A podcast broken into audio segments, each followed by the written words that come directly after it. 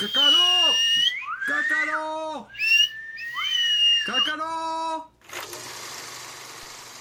El cácaro. Platiquemos de cine.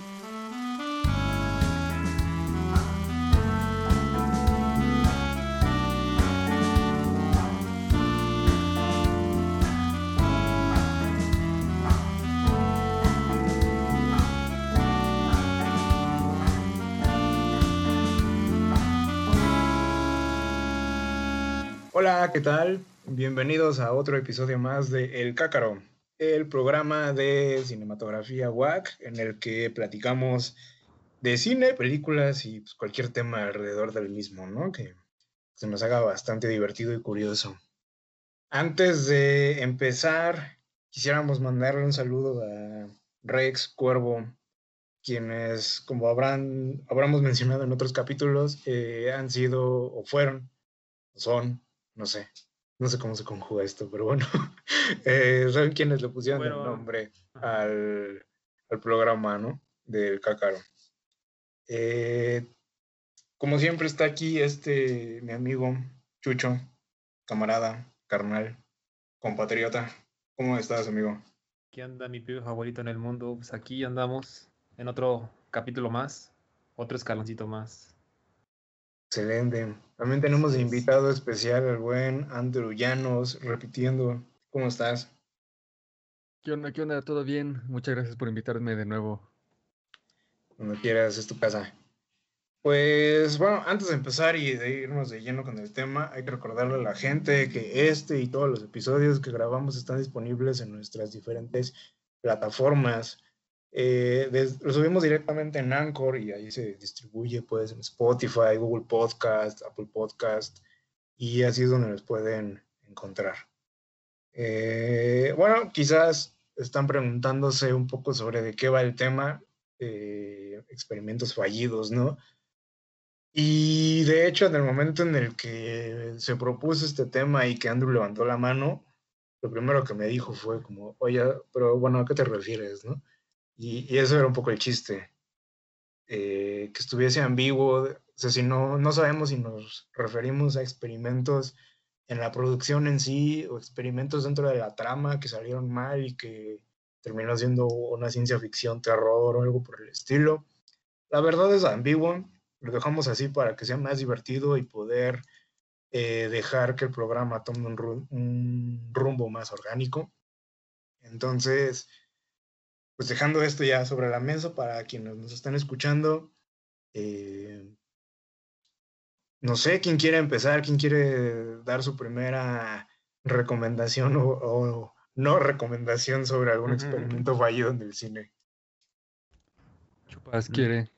Yo, pues igual me pasó lo mismo que este Andrew cuando me dijiste experimentos fallidos, pues lo que se me vino a la mente es como producciones o incluso hasta premieres, lanzamientos. Y dije, ok.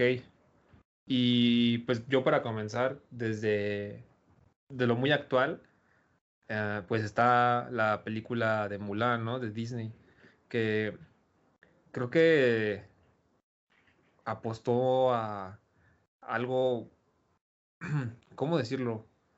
Quiso ser muy inclusivo con todos, que tuvieron que eliminar personajes, ¿no? Incluso hasta las canciones que, que están en la película original, en la animada, quitaron, porque primero decían que las canciones no respetaban en cómo es la cultura china antigua, ¿no? Como, cómo en verdad son los guerreros, ¿no? Entonces desde ahí como que dices, "Mm, no se me antoja verla. Y también eliminaron un personaje, creo que es importantísimo, que por honor a los dragones y que es una burla, pero pues ya saben de quién estoy hablando. Entonces, cuando le quitas elementos a la producción original, bueno, en este caso el remake, este, no, no sé, creo que es, sí, bueno, más bien como remake, creo que fue un reboot, porque no lo hicieron tal cual. Este, alejas como a seguidores de la versión original y quitas, pues incluso como ese encanto, ¿no? Creo que el hecho de hacer como los reboots que hace Disney es jugar con la nostalgia y eso es lo que llama la atención, pero al apostar a algo no tan en esta forma, bueno, ¿cómo decirlo? Tradicional o como ya está, se hizo antes, creo que generas mucha disputa entre la nueva gente que quiere verla, como niños de, obviamente, más como de 15, 8 años, que apenas van a conociendo el mundo de Disney, por así decirlo, y los otros, ¿no? Lo que ya hemos visto todo el catálogo de Disney clásico, por así decirlo también.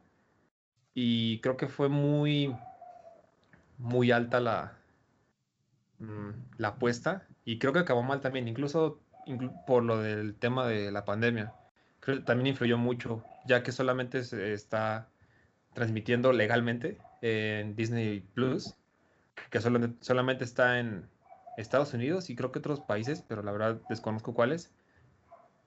Y también hay un boicot por la actriz que está haciendo, que hizo el papel de Mulan, que apoya al gobierno este, chino, creo, y está en contra de los manifestantes de, de su país. Entonces, obviamente hay como mucha dictadura en China y todo eso fue como una bola de nieve que poco a poco fue creciendo y el momento de su estreno, mm, pues no encantó y tuvo como se pronosticaba desde hace mucho tiempo un, una pérdida enorme en taquilla y en las suscripciones de Disney Plus, aparte porque fue una película que yo creo ha sido, no, no, no sé, pero me imagino que de las más pirateadas, ¿no?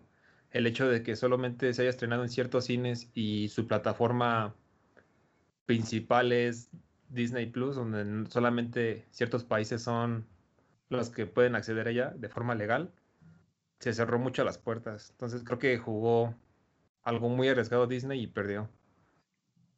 es bastante curioso, ¿no? Como un mercado y un público que ama, pues, no solo a Disney, sino principalmente una película como Mulan, eh, fue completamente apartado, ¿no? Que es Latinoamérica. En especial, como dices, de este mucho, o sea, lo, como que todo el mundo lo ama y, y sí, sea por broncas políticas, sea por el costo extra dentro de la plataforma, porque prácticamente Disney está eh, olvidando o apartando a, América Latina. De hecho, algo similar pasó con la serie de Mandalorian, ¿no? Sí, la serie más pirateada de la historia.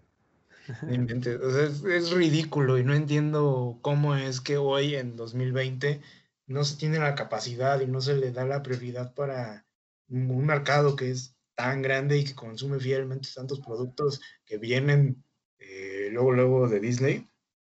O sea, no, no, no se nos da esa oportunidad de ser uno de los primeros que lo consumen, ¿no? A diferencia de otros productos como no solo de Estados Unidos, sino en general como todo el mundo, como serían de los videojuegos, o sea, siento yo que es, han proliferado muchísimo por, porque se le da la prioridad.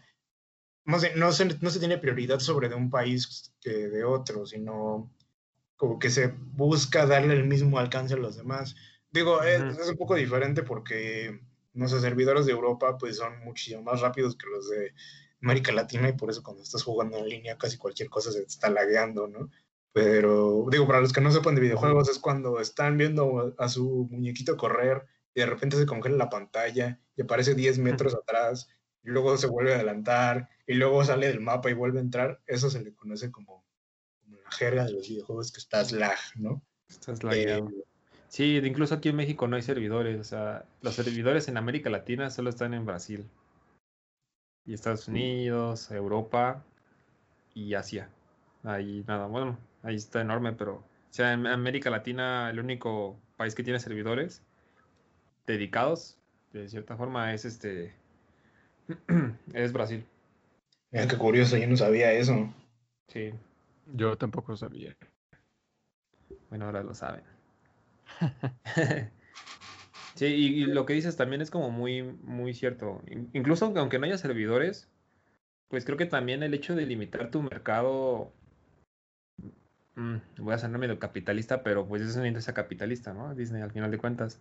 Este, se habla mucho de la globalización y el hecho de cerrar tu mercado es creo que el hecho de querer hacerlo exclusivo lo hace, te, cierras mucho, puedes ganar incluso más dinero abriéndote a todo el mundo, pero querer como la exclusividad para ciertos países mm, no se me hace rentable. Al menos yo, yo no sé de finanzas ni de economía, ya no lo digo, pero no sé, a lo mejor no, no, no se necesita saber tanto eso para entender eso, creo yo. Qué lástima que no se tenga una mm, recepción más amigable y mayor distribución del producto que se realiza en el país, ¿no? Ya sea de series, de películas, de cortometrajes incluso, bueno, que digo, son películas pero de menor duración. Eh, o sea, es más difícil, tanto la producción, distribución, el financiamiento, o sea, toda esta parte siempre, eh, no puedo decir que estamos en ceros porque hay muchísimos esfuerzos de muchas personas a lo largo de, no solo del país, sino, sino de América Latina que tratan y están logrando eh, sacar adelante todo lo que están haciendo. Sin embargo, es evidente que es muchísimo más difícil lograr algo en América Latina que llegue a nivel internacional o incluso que se consuma dentro de tu propio país, a diferencia de productos de Estados Unidos, ¿no? De cualquier cosa, animación, documental. Eh, ha habido un crecimiento importante en los últimos años, pero como un repunte, quiero pensar. Y no sé, o sea, no es como por desearles algo malo a Disney o a Mulan o a sus fans. Incluso Disney, o sea, no sufre por el dinero, o sea, es un monstruo, o sea, literal. Creo que se va a preocupar por ese dinero, o sea, ¿qué, va a perder por esos eh, muchos suscriptores? Que por esa película, que todo este esta controversia que pasó que con la trama, como tú dices, este, pues estás ideologías que expresó la protagonista. Entonces, así como que mm, iba a decir Mulan, así como que Disney esté muriéndose por todo eso, pues. Es como, no sé si vieron alguna vez en South Park cuando lleva el, detective a los niños a la casa de este Lars Ulrich de Metallica y está llorando porque no llega a su piscina de oro, ¿no? Y dice, es que no va a poder comprarla la siguiente semana, va a tener que esperar dos meses para poder comprarla por la gente que compra música ilegal. ah, sí, es cierto. Sí, sí, sí, ya, ya ese capítulo. Sí, pues ese es el caso, ¿no? O sea, como que sí no le interesa tanto, pero el problema, creo que Disney ya no le, no le interesa como el dinero, obviamente. Creo que más bien ya es la reputación que tiene, ¿no? O sea, pero igual, o sea, creo que el arriesgarse a, a cambiar, incluso desde la historia, o sea, no lo he visto, he visto igual reseñas, pero sí dicen que no es, no hay como una evolución de personaje, que la narrativa está muy, mm, o sea, no hay, no, no, no, no jala. Yo lo, yo lo veo al revés. Yo siento que Disney está con el peor hambre del mundo de puro poder y dinero, que entonces ya cualquier cosa que haga le vale este un comino. Pues que obviamente, o sea, no es como que ya se lo deja a quien se encarga toda esa parte de películas o de, pues, el entretenimiento. Que, qué series, qué, series se hacen, qué películas se hacen. Pero, o sea, sigue consumiendo y dice, ok, pues ya quiero este comprar ahora esta compañía, quiero comprar eso también, y simplemente quiere tener este dinero y ya, que hagan lo que se les hinche la gana de, sí, del contenido, de lo que sea. Entonces, yo lo veo diferente, como que es justo el dinero lo que le importa. Sí, es, no sé, es algo feo.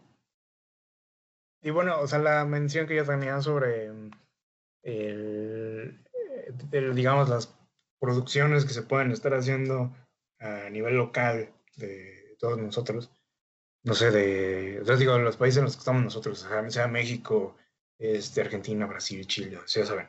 Eh, es si la gente se está dando cuenta de que no está consumiendo lo que quiere, o no, más bien no, está encontrando lo que está buscando en cosas de Disney o cosas por el estilo, quizás la opción lógica sería decir, bueno, vamos a dejar de consumir tanto extranjero y vamos a empezar a consumir local. Eh, dudo mucho que, que esa sea la solución. Y de hecho algo que también he empezado a... Bueno, no que yo haya empezado a notar, sino que lo he escuchado de diferentes medios y, y ha sido algo cada vez más frecuente, es que las películas están dejando de tener una nacionalidad. Se están empezando a hacer coproducciones, sea de México, España, o sea de Canadá con eh, Argentina o cosas por el estilo. Y, y eso les da una, una nueva serie de capas, de tanto de cómo puedes entender la película, cómo la pueden hacer. Creo que eso es algo bastante positivo, ¿no? Eh, y siento que Disney siempre está yendo por el lado fácil, que es un poco el pensamiento estadounidense de decir, vamos a darles a tole con el dedo. Pues esta cosa de decir, vamos a hacer una Mulan china con actores chinos y cosas por el estilo, eh, que todo, sea, según yo, no, la verdad no tengo ese dato, pero aparentemente todo, creo que todo fue filmado allá. Eh, o, o, no, la verdad no lo sé. Si, si, estoy diciendo una barbaridad, por favor, perdónenme. Eh, pero no se dieron cuenta de cosas que realmente importaban en la historia, ¿no? O como que se descuidan otras. Estaba viendo una serie de tweets donde estaban repasando cosas que estaban mal con, eh, con la película. Yo no sabía, yo no sé si este dato sea verdad o no, la verdad, pero se me haría interesante como poder comentarlo, que en China no existía el concepto de bruja, ¿no? Y que justo la antagonista o bueno, la como secuaz del, del malo, malo, malo, malvado de Mulan, es una bruja. Entonces, del que los soldados estén gritando y diciendo, no, es que viene la bruja, es que viene la bruja, eso no existe, eso es un concepto occidental. Y algo que sucede es que los cuatro guionistas de la película de Mulan son estadounidenses. Entonces dices, ok, quieres hacer una película que está allá, pero pues tienes a cuatro vatos que son estadounidenses, dándose palmaditas en la espalda con, no, no, no, nos quedaron bien chidas las secuencias de acción y esto te quedó poca madre, quién sabe qué. Entonces, eh, como que dicen, sí, sí, sí, vamos a hacer que todos los actores sean eh, chinos o por lo menos que tengan ascendencia asiática y vamos a hacer esto y vamos a hacer aquello, pero no se metan a contar una historia realmente, ¿no? Algo así sucedió un poco con Coco, quizás no fue algo que les salió mal, pero finalmente directivos, guionistas, este, gente detrás del equipo de, de Coco, pues no, no eran mexicanos, ¿no? Y no significa que a huevo tengan que ser mexicanos para poder hablar de Día de Muertos, pero sí se siente. O sea, tú la ves y dices, está muy padre, está muy bonita, se nota que investigaron, le echaron muchas ganas y todo, pero la ves y dices, ya con, con, con ojos muy, muy críticos y fríos, digo, porque a mí me encantó la película, pero dices, claro, o sea, no, no, no. Y en cambio la otra película que creo que se llama Día de Muertos, ¿no? Que es una animación mexicana, como que no tuvo tanta... Eh, o, no, no fue muy afortunada, ¿no? Ya que salió después, evidentemente la producción no es tan costosa y por lo menos, y bueno, y se nota que tiene la calidad un poco menor, pero ah, no lo sé, son demasiadas cosas y tampoco sería como irnos al extremo de decir, ah, no, ni madres, o sea, alguien que no sea, en este caso chino, no puede participar en la película de Mulan, ¿no? Lo cual creo que tampoco tiene sentido. A lo que yo voy con todo esto es, vieron lo que lo, el anuncio de la Academia Estadounidense, ¿no? De decir, para que una película pueda participar en mejor película, ahora tiene que tener un 30% de tal nacionalidad, o de tal etnia, o de tal habla, cosas por el estilo. Sí. Y, y, hasta el mismo Cuarón salió a decir que pues, esa no es la solución, ¿no? Porque en vez de que todo se esté dando de manera orgánica. Todas pues, esas fuerzas, entonces no sientes esa Ajá, pues es, esa naturaleza de dejar que este, eso se vaya eh, pues formando poco a poco. Esa, este, mm, pues no unión, ni tampoco le voy a decir diversidad, porque entonces también va a sonar muy como hacerlo de fuerzas. Pero dejar que eso se vaya, este, sin esa presión social que desde luego lo está haciendo muy, muy mal este Hollywood. Todo esto, o sea, Disney que está, es este, yo creo que lo más fuerte en todo el contenido que se consume casi todo el mundo, pues sí está yéndose por este camino donde se presiona eh, pues toda esta cuestión social para verse muy, miren cómo nosotros también este, apoyamos a la comunidad LGBT y entonces a fuerzas tenemos que, a fuerzas, a fuerzas meter un, un personaje este, homosexual, ¿no? Como lo está haciendo definitivamente eh, Netflix, que también está queriendo encajar así, pero pues no sientes nada natural para nada. En todo esto que consumimos este, todos los días. A eso me gustaría hablar de que hay contenido que, no siempre es así. O sea, hay cosas, eh, bueno, no, quiero decirlo de, no quiero decirlo de manera despectiva, ¿no? Eh, hay producciones que, mm, que surgen de personas que se sientan orientadas de una manera o de otra, digamos, querer formar a una familia de una manera o, o, que se sientan atracción por unas personas o por otras. Eh, a lo que me refiero, eso da igual, o sea, no, no quiero que nos vayamos a ver quiénes son estas personas, sino más bien qué es lo que están haciendo. Y se me ocurren ejemplos de series como Steven Universe, eh, de Cartoon Network, sí, de Cartoon Network, ¿no? O um, Hora de Aventura, o también esta serie de Dream, DreamWorks y Netflix, que es Shira, que de hecho son series que tienen una gran cantidad de personajes que, digamos, podrían pertenecer o son de la comunidad LGBT. Y se siente muy bien. No sientes forzado absolutamente nada. Al contrario, no sientes que tus personajes están todo bueno, los personajes todo el tiempo están interactuando de una manera en la cual hacen que todo sea normal, a diferencia de querer meterlo a fuerzas.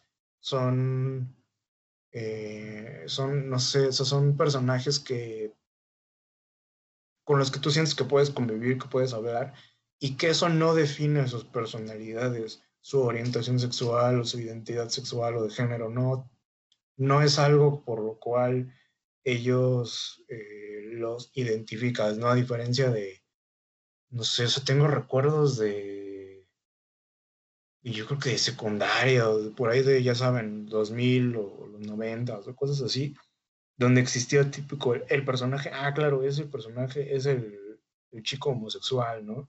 Claro, es mi mejor amigo gay, o cosas así que se me o sea, que son una estupidez, o sea, ¿por qué catalogar o por qué etiquetar a las personas por eso? O sea, no tiene absolutamente nada que ver. Y siento que, que son estos pequeños esfuerzos, digo pequeños en comparación de macroproducciones como en este caso seguimos chinga de con Mulan. Este, pero son esfuerzos que no vienen de la intención de decir, miren, somos este, diferentes y nosotros sí apoyamos a todas las personas, ¿no?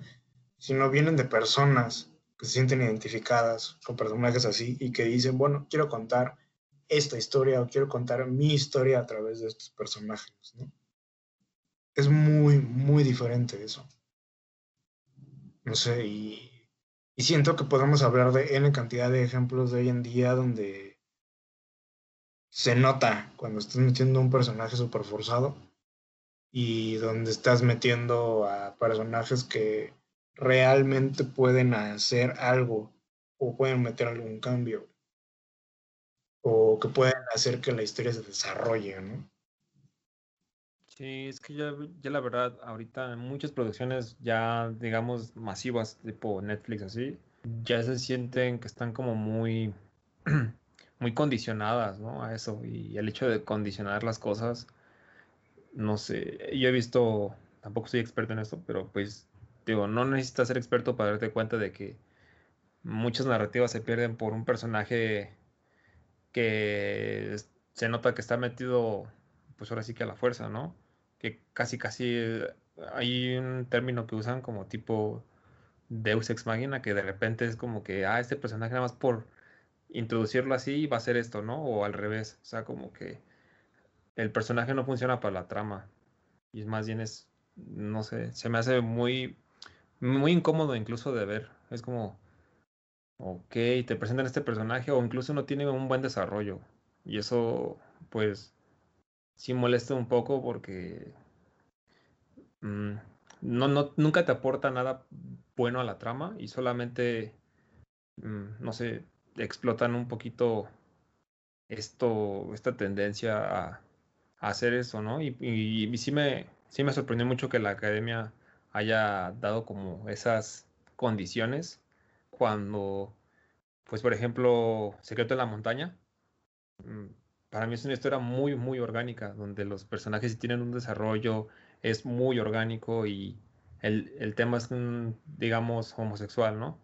Pero no te, no, no, sientes que los personajes son forzados, o sea, en verdad son ellos mismos y, no sé, para mí es el ejemplo perfecto, ¿no? Que el secreto de la montaña, e incluso varios más, ¿no? Pero me tomo ese ejemplo por el tiempo en el que se hizo, ¿no? Que ya tiene, creo que 10 años, no, 15 años, perdón.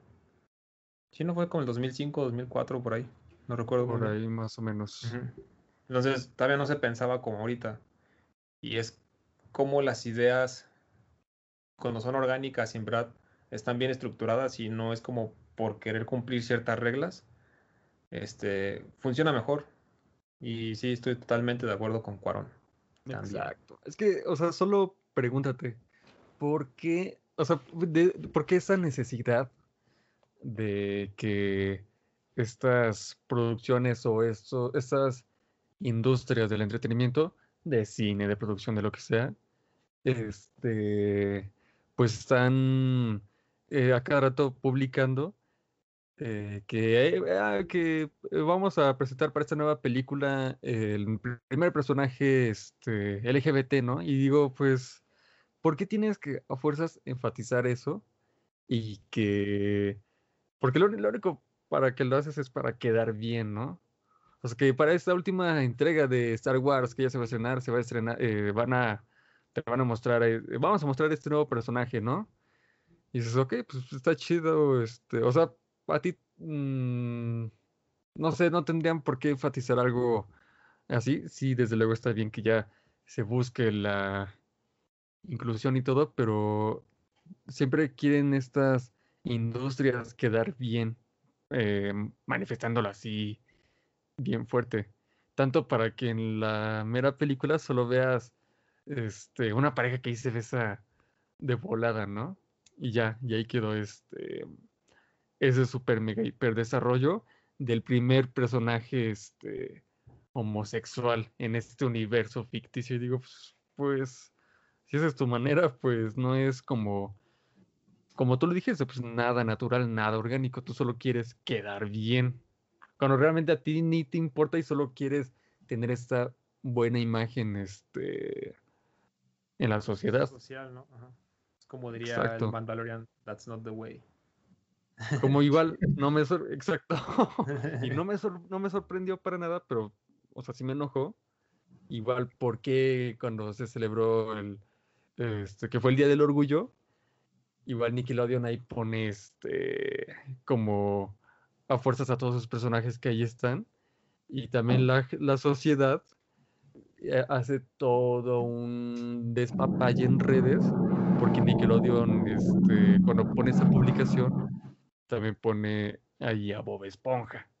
Entonces, que no, ¿cómo crees que este güey que es gay? Que no, y digo, pues, no manches, o sea, ¿cuánto, este, pues cuánto desmadre hay por la orientación de una persona, o sea, qué tan preocupados estamos por eso y no por otros problemas que son más graves, que obviamente no hay, bueno, no me voy a salir mucho del tema de experimentos fallidos, pero pues es justo eso, ¿no? Como la industria siempre quiere quedar bien y simplemente sientes que es, que es este muy a fuerzas, justo eso.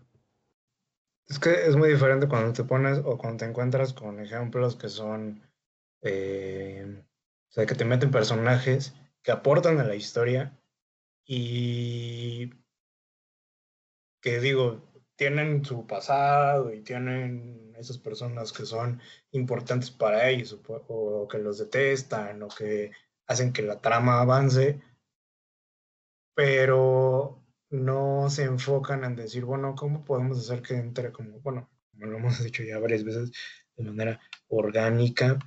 Eh, algo que se me hace como, o sea, me haría interesante mencionar de cómo es que se presentan a personas, no quiero decir en este caso personajes porque no es un personaje, sino es una persona, que eh, son parte de la comunidad LGBT y que no responden mm, a estereotipos o que simplemente no tienen nada que ver su orientación.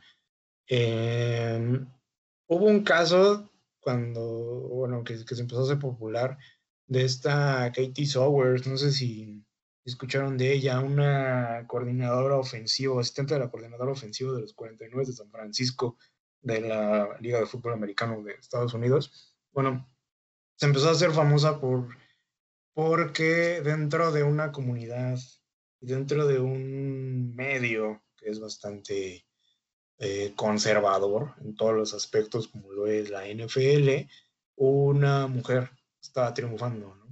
Y estaba triunfando porque los 49 estaban llegando, si no me equivoco, al Super Bowl, lo cual pues evidentemente no es poca cosa. Y lo que estaban diciendo es, le dieron la oportunidad y está respondiendo, ¿no? Y por un lado fue eh, como que mucha gente empezó a decir, es que por qué la mencionan y cosas así, porque además ella es eh, homosexual. Eh, como que decían, bueno, ¿por qué están metiendo estas cosas y por qué quieren eh, mencionarla así su vida privada y cosas así? Digo, por un lado tienen razón, por otro lado, creo que está bastante chido que para cualquier chica, en este caso, que se pueda identificar con ella, la pueda ver y pueda decir, es que no soy alguien que es rara, no soy alguien que es diferente, no soy alguien que debo de sentirme mal, ¿no? porque puede haber muchas personas, muchas, tanto hombres y mujeres, que tengan una orientación diferente a se muestra o según se muestra con la mayoría de los jugadores o coordinadores o lo que sea de, en este caso, de fútbol americano, y, y se pueden identificar, ¿no? Y creo que lo manejaron bastante bien porque no se hizo mayor hincapié en eso, simplemente se dijo, ah, bueno, la estamos presentando y, ya, ¿no? Y ya, o sea, no, no significa que sea chingona porque eh, tenga atracción por una chava o, no significa que sea chingona por tal cosa. Simplemente presentas un logro y ya, y se acabó. O sea, lo demás, ¿a ti qué te importa? O sea, solo te presumen que alguien logró algo, pues qué chido, y ya. Creo que, ajá, creo que lo chido, lo que está súper Mm, creo que, bueno, no, no chido, sino lo, lo que creo que vale la pena con todas estas situaciones es decir, claro, o sea, si tú eres un, un chavito de este, 12 años, apenas estás empezando a entender quién eres y, y estás empezando a, a, pensar en, no, pues es que, quién soy yo, cómo me siento, con quién me siento a gusto, ¿Qué, qué, quién me atrae, qué me atrae. Eh, como nos pasa a todos en la pubertad, adolescencia, lo último que quieres es ver que al personaje con el cual tú puedes tener cierta identificación lo estén tratando diferente. Lo que estaría súper chido es decir, claro, es que si yo elijo esta orientación o esta o esta o esta o esta o esta, cualquier opción con la cual yo me sienta con una comodidad tremenda, no voy a eh, no voy a sentirme mal, no voy a sentirme como un fenómeno ni nada, ¿no? Lo malo de meter personajes a la fuerza es que lo siguen viendo como un fenómeno. Y lo siguen viendo mal, y lo sigues viendo como si estuviese, como si fuese incorrecto, ¿no? Estaba viendo un video hace poco, ahorita voy a mencionar bien la, el video porque vale mucho la pena, donde habla del villano queer. Y menciona que los personajes de Disney como Hades, como esta Úrsula, como Jafar, como, como Scar, tienen esta tendencia a ser o amanerados, o usar maquillaje, o tener una sexualidad diferente, o en caso de Úrsula, tener una voz hiper gruesa, o más gruesa que, no sé, cualquier hombre que yo conozca. Eh, y te los muestran como si estuvieran mal, como si fuera el villano. Y de hecho, en el video mencionan un tweet que dice, es curioso cómo Disney nos quiso enseñar que todo eso está mal cuando éramos niños, y hoy en día en la marcha del orgullo es uno de los, o son los personajes con los cuales nos sentimos orgullosos de mostrar, ¿no? Y no es raro ver a una o dos o cinco Úrsulas prácticamente cualquier marcha grande de, del orgullo gay o, bueno, orgullo LGBT o cualquier otro personaje que pueda ser como estos que se mencionaron, ¿no? Y algo que se me hace bastante chingón es que justo hayan tomado personajes que estaban dirigidos o estaban pensados principalmente como una burla y hayan dicho, no, les vamos a dar un significado diferente y ahora nos vamos a apoderar de ellos y vamos a decir, oh, o sea, esta es nuestra bandera y nos sentimos orgullosos de ser así, ¿no? Pero bueno, también siento que un poco es un poco raro y, y hasta incluso puedes entrar en críticas porque yo me he encontrado con gente que dice, bueno, ¿y a ti qué te importa? O sea, tú eres este homosexual, no. Tú eres bisexual, no. Eres cisgénero, sí. Bueno, entonces, ¿por qué estás hablando de todo eso? No, yo como de, güey, pues no estoy criticando, no estoy juzgando, al contrario, ¿no? Y estoy hablando de eso porque, porque estamos hablando de personas, ¿no? Y porque estamos, independientemente de que conozcamos a alguien, ¿no? creo que siempre es importante poder agarrar y decir, bueno, vamos a platicar de todo esto. Y yo sí he conocido amigos y compañeros y gente, familiares, ¿no? O familiares de familiares, o sea, que, que tienen opiniones bastante culeras al respecto. Entonces, el que tú agarrar y decir, ¿sabes qué, güey? Yo no pienso como tú y, y déjame decirte porque tu pensamiento es hiper retrógrada, creo que también es importante. ¿no? Sí, dejar como esa heteronormatividad y ser más abierto a todo. Creo que también un, un riesgo de siempre o de poder estar platicando de temas que son delicados y que normalmente la gente no, no quiere escuchar opiniones diferentes a las suyas, porque creo que cuando te encuentras con diferentes, con diferentes opiniones a las que tú tienes, está bastante chido. Siempre y cuando se, se quede en un, ¿sabes qué? Pues tú piensas que las cosas tienen que ser de colores, yo pienso que tienen que ser de, eh, de, no sé, de números o de sonidos o lo que sea. Tú piensas que las cosas son de color rojo, yo pienso que las cosas son eh, amargas. No podemos comparar una con otra, pero pero está chido, o sea, está chido que tengamos opiniones diferentes y que incluso nos vayamos nutriendo, ¿no? Y cuando te encuentras con una opinión de un tema delicado que no se entendió bien y se te echa la prensa encima, se vuelve un desmadre. Y creo que el ejemplo más reciente que tenemos de esto es la, el documental este Cuties de Netflix, ¿no? Que justo están tratando, o, sea, por lo que yo estaba viendo de críticas y además del documental mismo y todo. ¿Es, están ¿es ficción la película? Ya, ya La salió. verdad, no, no estoy seguro. Sí, es, una, es una película, creo yo. Creo que es ficción, ajá, es un es drama. Ay, bueno. sí. No sé, la verdad no he tenido como esta. Han tenido muy malas Eh, críticas.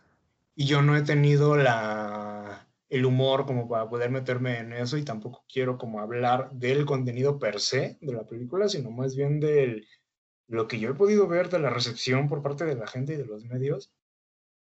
La detestan. Y también lo que he escuchado es que dicen que es irónico que dis, o sea, que están tocando un tema como es la pedofilia y la hipersexualización de, bueno, más bien la hipersexualización de, de niñas que puede llevar a que personas que eh, están enfermas y que son pedófilas puedan, pues ya sea agredirlas de, alguna, de una u otra manera, ¿no? Y es curioso porque se supone que la película está criticando eso, pero independientemente de que también he escuchado lo que he estado viendo de críticas, que no lo logra, que no cierra, que no desarrolla nada, que no, que incluso glorifica eh, estas prácticas, ahí es cuando decimos, bueno, ¿hasta qué punto podemos decir y hasta qué punto podemos hablar de temas así, no? Está claro, o por lo menos lo que está diciendo la directora de la película, quería criticar esto, ¿no? y resulta que su obra terminó siendo un, pues, una repetición de, o, o un, pero, o sea, terminó siendo lo, lo, que está criticando, ¿no? Como que se convirtió en lo que juró destruir, por decirlo así. Es, no sé, o sea, es, es, es riesgoso, ¿no? Incluso el, el, estar dando como opiniones al respecto, prácticamente de cualquier cosa. Y siento yo que, o no sé, ustedes díganme si opinan al, qué opinan al respecto, esa hipersensibilidad ante los comentarios, sea como sea, propicia que sigan existiendo estos experimentos fallidos o, o no tienen nada que ver. Y yo más bien me estoy, estoy juntando cosas que no tienen nada que ver. No sé qué opinan ustedes. Cualquiera, cualquiera. Tú, Andrew. Bueno, Chupas ya iba a comentar algo. Este, no sé, es que sí...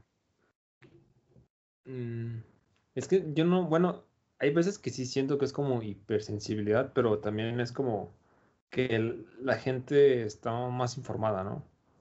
Pero el problema es que si no eres, digamos, muy acertado con el mensaje que quieres dar, se abre a mucha ambigüedad y luego la gente entiende, pues, otras cosas, ¿no?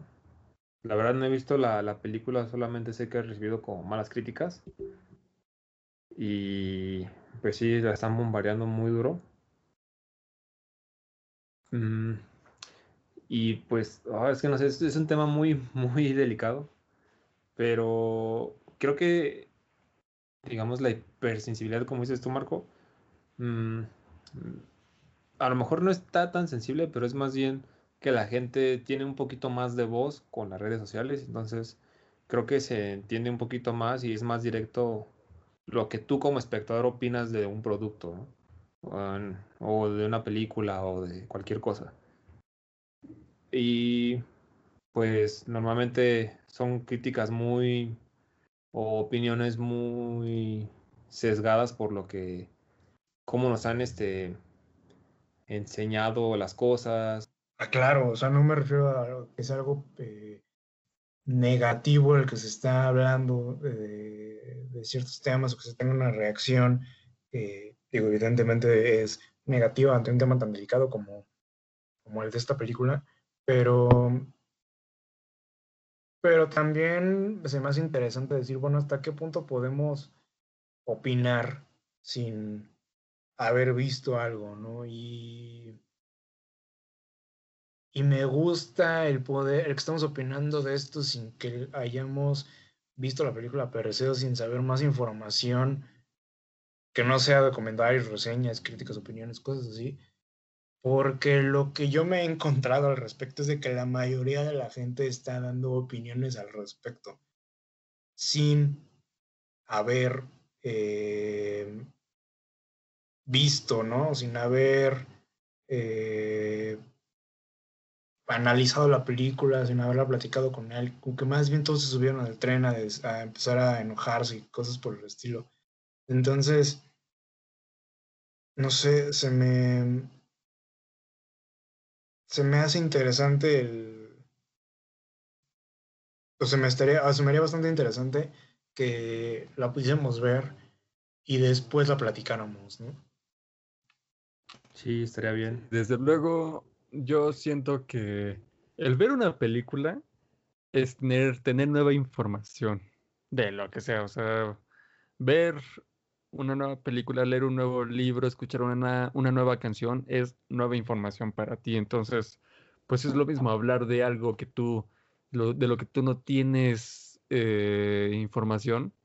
Y ahora hablando en específico de una película, ni la has visto, ni sabes de la eh, igual como ese, tra ese trasfondo, ¿no? De la preproducción, de cómo, cuál era lo que era lo que se quería dar a entender por la o el director. Entonces, ya das tu opinión así súper fuerte, pues también, espérate, ¿no? Y también, desde luego, pues, no sentir pues esta indignación por algo que todavía ni conoces. Yo hace poco estaba, hace, sí, hace poco hablé con Rex, la, una de, las, de los creadores de este podcast, y salió el tema de eso, ¿no? Eh, y ella dijo, ah, pues yo quiero ver la de pues, la de Cuties para ver, pues, qué pex.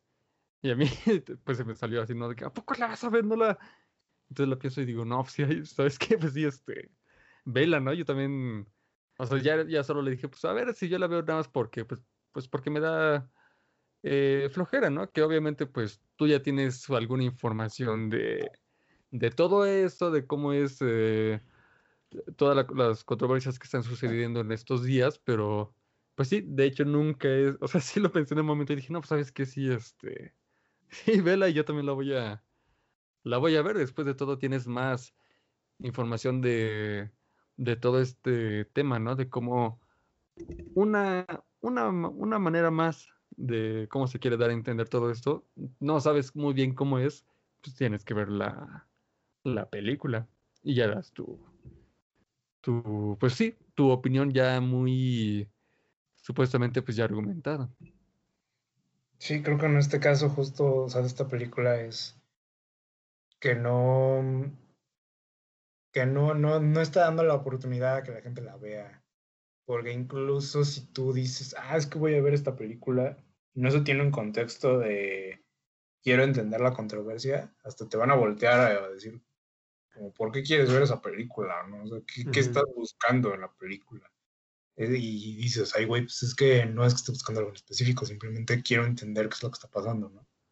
No, no me sorprendería que estás en una plática en un café cuando se pueda ir a los cafés, no vayan a las cafeterías ahorita, eh, pero bueno, cuando puedas estar en el exterior y haya personas a tu alrededor platicando y alguien te escuche eh, cuando, cuando mencionas, no, pues es que vi la película o la quiero ver, no dudes que una o dos miradas van a voltear y van a estar clavadas sobre ti juzgándote, ¿no? Sobre de, bueno, ¿qué, qué estás buscando en esa película? Y es un riesgo también, ¿no? De hoy en día de hablar con- de temas controversiales.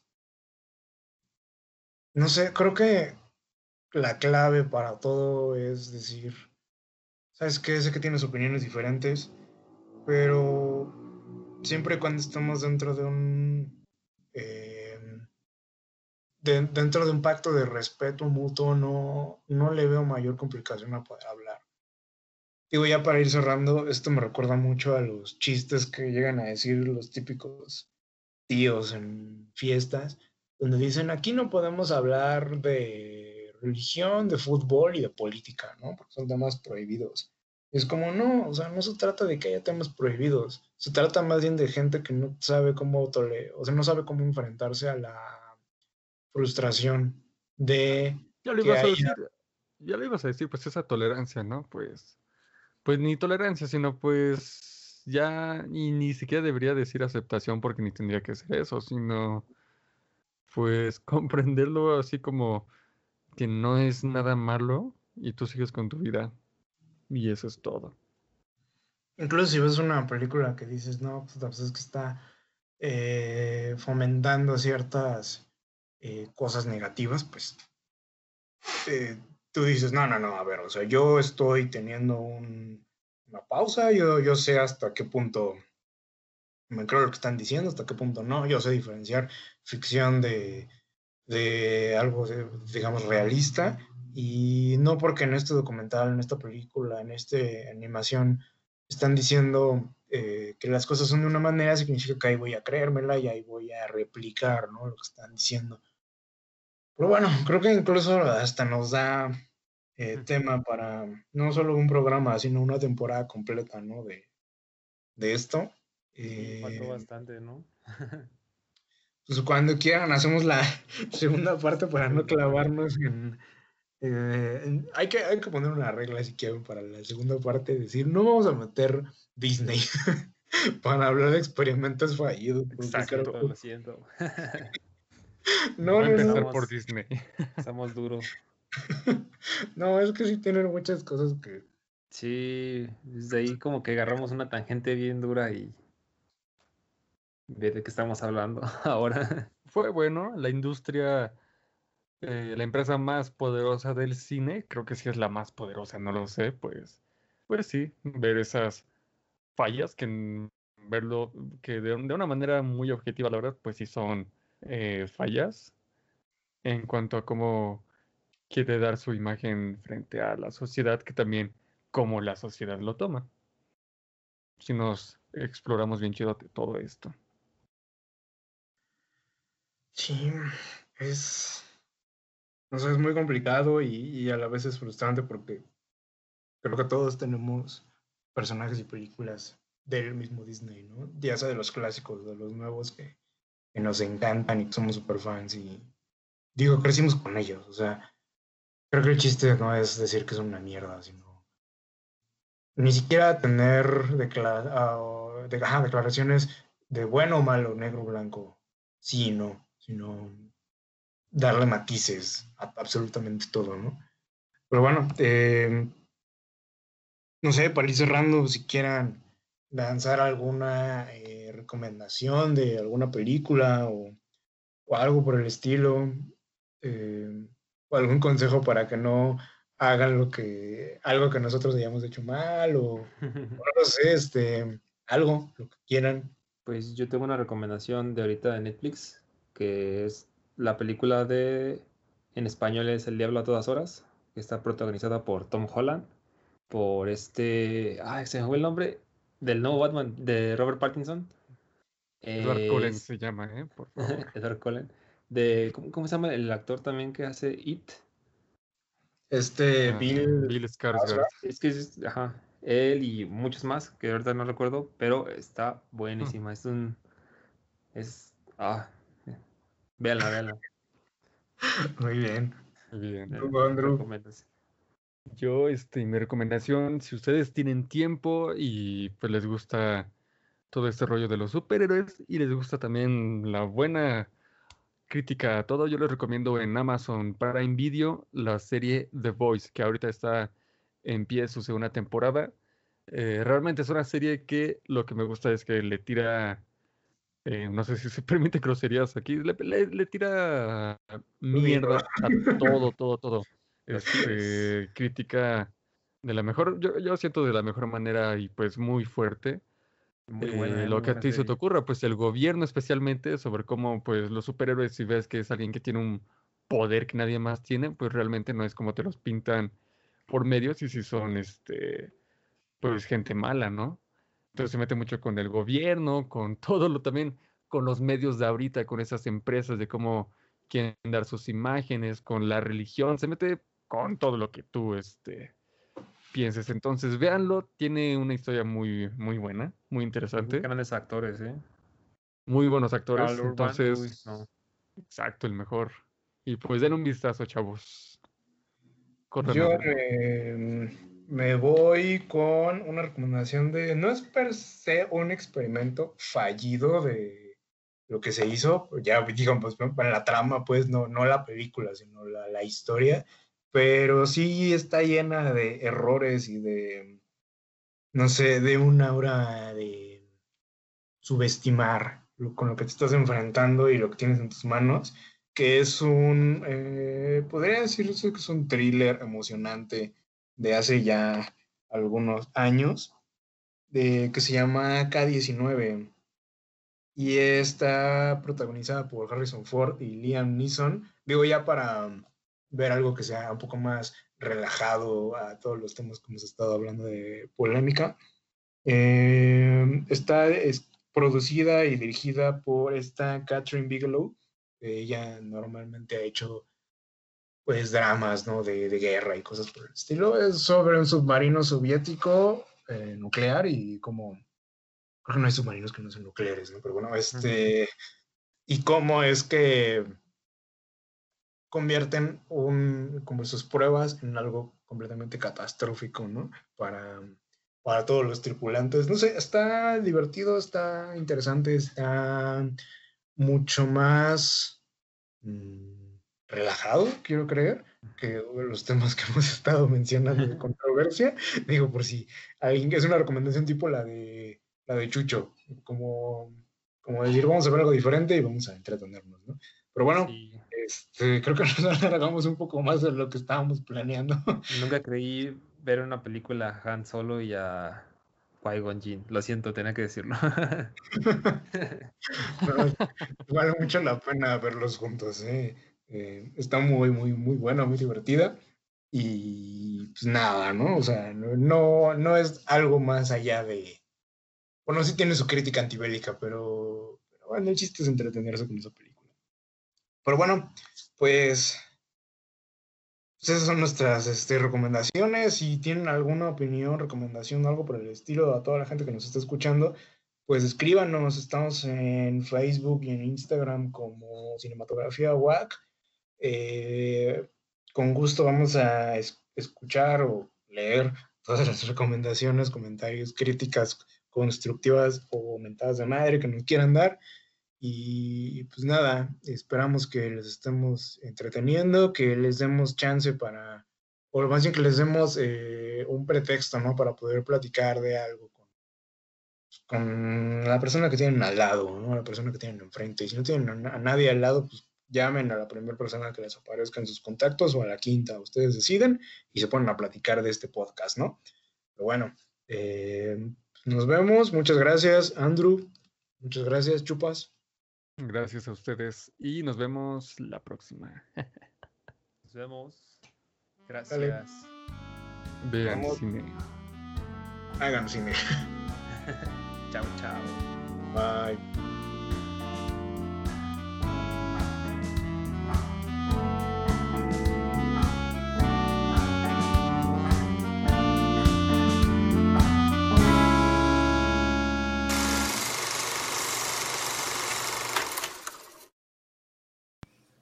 ¡Cácaro! ¡Cácaro! El cácaro. Platiquemos de cine.